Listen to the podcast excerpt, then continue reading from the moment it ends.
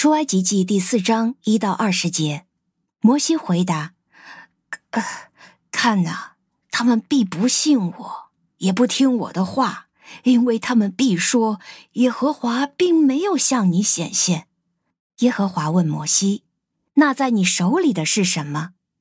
他说：“呃，是手杖。”耶和华说：“把它丢在地上。”摩西把它一丢在地上，它就变成了蛇。摩西就逃跑，离开了他。耶和华对摩西说：“伸出你的手来，捉住蛇的尾巴。”摩西就伸出手来，紧握着它。它在摩西的掌中又变回了手杖。这样就是他们相信耶和华他们祖宗的神，就是亚伯拉罕的神、以撒的神、雅各的神，曾向你显现了。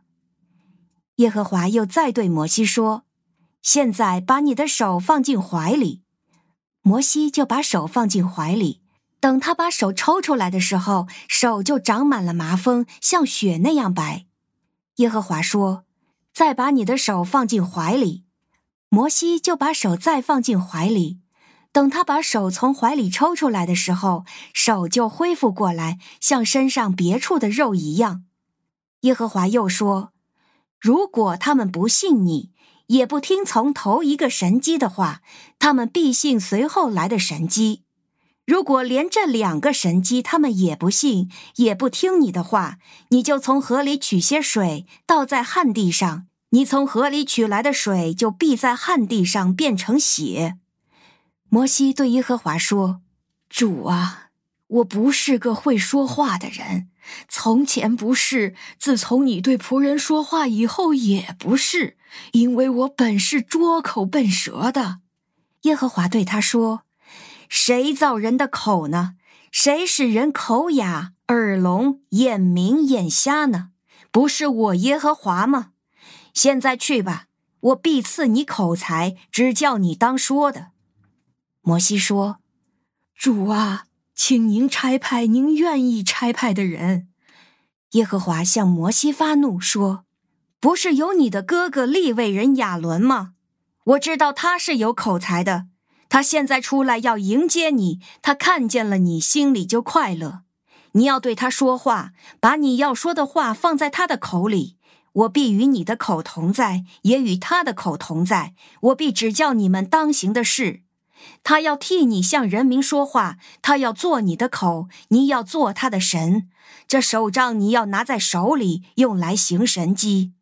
于是摩西启程回到他岳父叶特罗那里，对他说：“请您容我离开这里，回到我在埃及的同胞那里，看看他们是否还在。”叶特罗对摩西说：“你可以平平安安的去吧。”耶和华在米店对摩西说：“你要启程回到埃及去，因为那些寻索你命的人都死了。”摩西就带着他的妻子和孩子，让他们骑在驴上，向着埃及地回去了。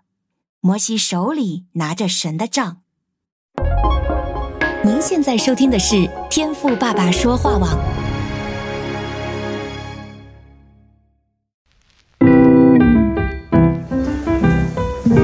美好的一天，不论你是在早上、中午还是晚上。向您推荐一款能够滋养你灵魂的特调饮料。一会儿呢，就你和主，哎，对了，还有我，咱们一起来品尝这专属于我们的俄梅尔独享杯吧。欢迎来到俄梅尔独享杯，我是周牧师。今天我们的灵修进度呢是出埃及记的第四章一到二十节，延续前面所讲到的呢，摩西啊在旷野遇见了焚而不毁的荆棘啊。那这个神迹呢，就表明了神对摩西的呼召，以及对于以色列民的计划啊。那今天呢，神更进一步的啊，为了要让大家信服，就让摩西呢有了行神迹的能力啊。首先呢，是神使摩西手里的杖啊能够变为蛇，然后呢再变回普通的杖啊。再来呢，就是手掌大麻风，然后又立刻得医治的神迹。后面呢，还有在河里取的水啊变成血啊。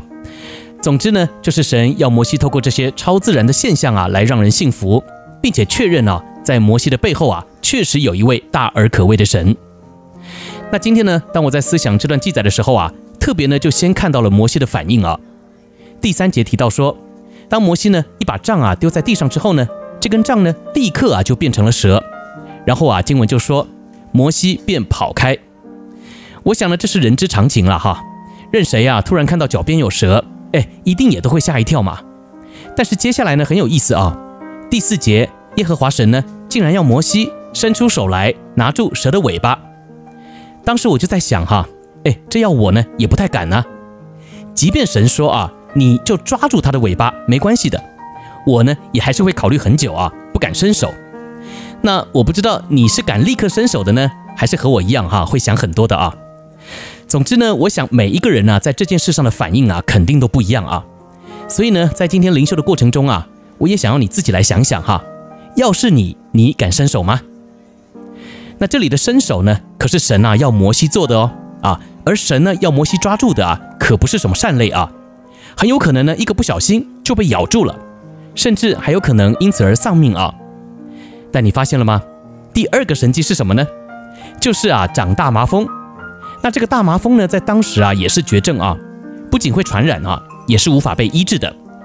所以神呢，在这里啊要表达的很明显，就是呢要让摩西知道，在人看来啊，就算是死亡的威胁，在我呢都不算什么，因为我是耶和华，是掌管全地的主。因此呢，不论是毒蛇还是疾病，都还是伏在我的权柄之下。但问题就是啊，你愿不愿意信我？当我要你伸出手来的时候呢，你愿不愿意伸手呢？那今天呢，我不知道你正在遭遇的难题呢是什么。有时候呢，我知道你也不断在祷告，但透过这篇分享呢，我也想要提醒你啊，你祷告是不少，聚会是不断，但你听了主的话，伸手了吗？我相信哈。主呢，不会挖个洞就让我们跳进去，更不会玩弄我们，好像要看我们的笑话一样啊。所以呢，盼望这篇信息啊也能够帮助到你。如果今天呢你就感受到了神再次的对你说话，那就请你按着圣灵的感动啊，勇敢的伸出手吧。